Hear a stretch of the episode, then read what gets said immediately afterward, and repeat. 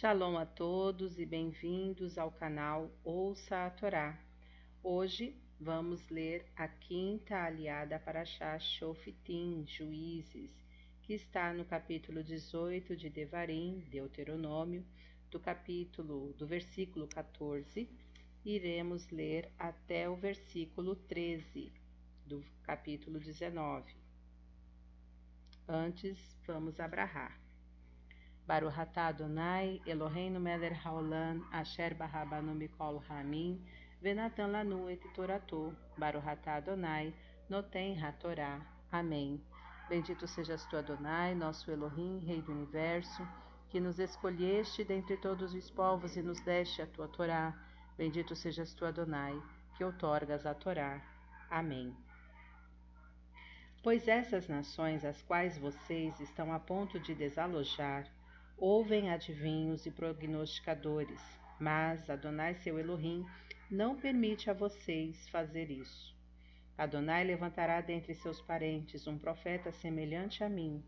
Prestem atenção a ele, pois quando estavam reunidos no Horeb, vocês pediram a Adonai seu Elohim: Não nos deixes ouvir mais a voz de Adonai nosso Elohim, nem nos permitas ver esse grande fogo outra vez.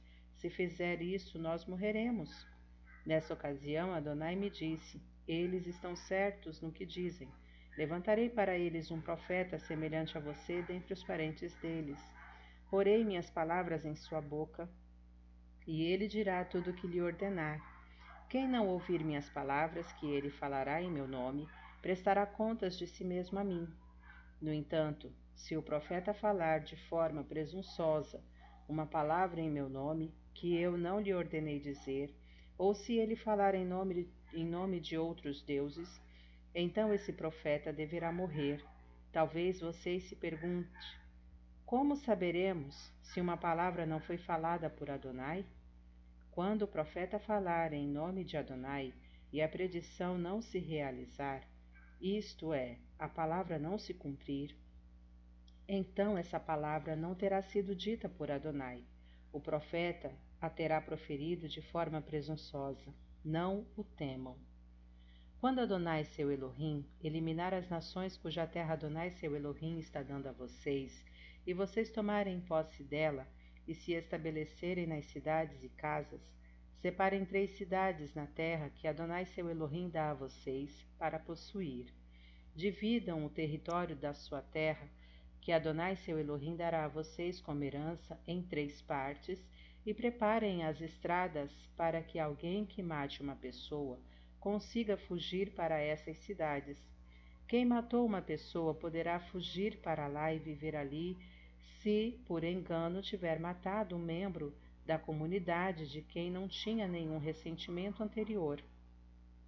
Por exemplo, se um homem for à floresta com seu vizinho para cortar lenha e der um golpe com um machado para derrubar uma árvore, e a cabeça do machado escapar do cabo, acertando o vizinho e o matar, ele deve fugir para uma dessas cidades e ali viver.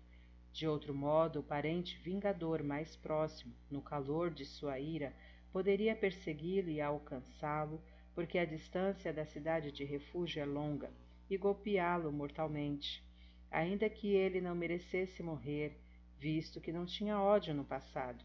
Esse é o motivo de eu ordenar a vocês que ponham de lado três cidades.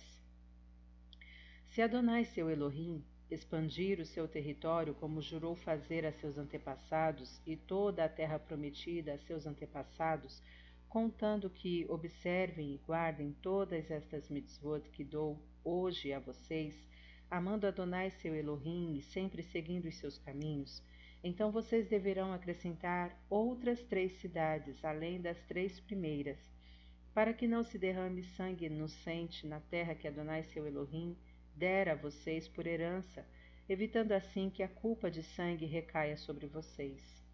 Entretanto, se alguém odiar um membro da comunidade, ficar esperando por ele, atacá-lo, aplicar-lhe um golpe mortal e então fugir para uma dessas cidades, os líderes da própria cidade dele deverão levá-lo de volta dali e entregá-lo ao parente vingador mais próximo, para que ele seja executado.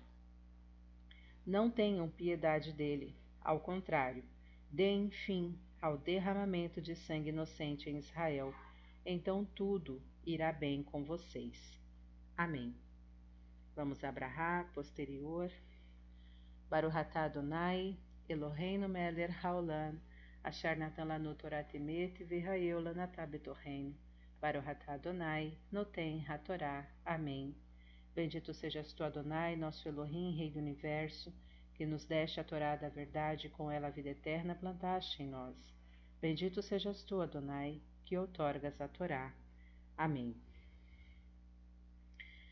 A Torá faz comentários a respeito do, do versículo 15 desta aliá. O Midrash comenta que só poderá surgir um profeta entre o povo judeu na terra de Israel e não na diáspora. No caso de Ezequiel, que viveu na Babilônia, sua iniciação e boa parte de sua vida ocorreram em Israel. A profecia surgiu em Israel exclusivamente para a manutenção estrita da Torá e não para inová-la ou alterá-la. Os sábios ensinam que todo profeta que proponha mudar a Torá não deve ser ouvido e sim repelido. Sobre o versículo 19 eu lhe pedirei contas. De acordo com o Talmud, o castigo divino recai sobre o pecador em três casos: quando se nega a obedecer ao profeta, quando o profeta não age conforme a própria profecia e quando o profeta retém uma profecia divina e não a transmite ao povo. Versículo 20: Este profeta morrerá.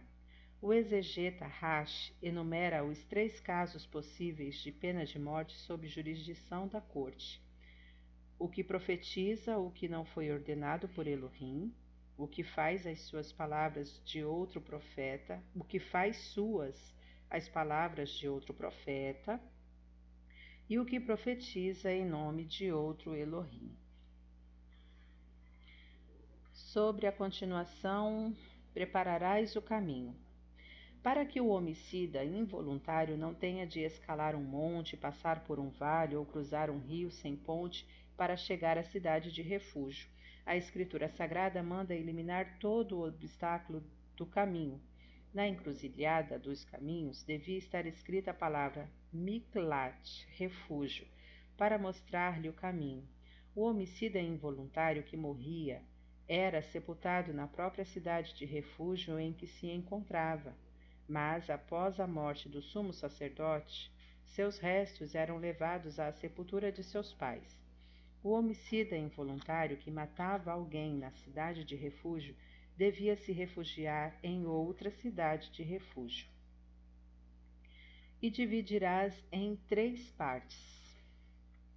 Isto é, que do princípio de uma fronteira até a segunda cidade de refúgio haverá a mesma distância que há da primeira até a terceira, e da segunda cidade de refúgio até a segunda extremidade da fronteira haverá a mesma distância. Estes são os comentários referentes a Aliá constando na Torá. Shalom a todos.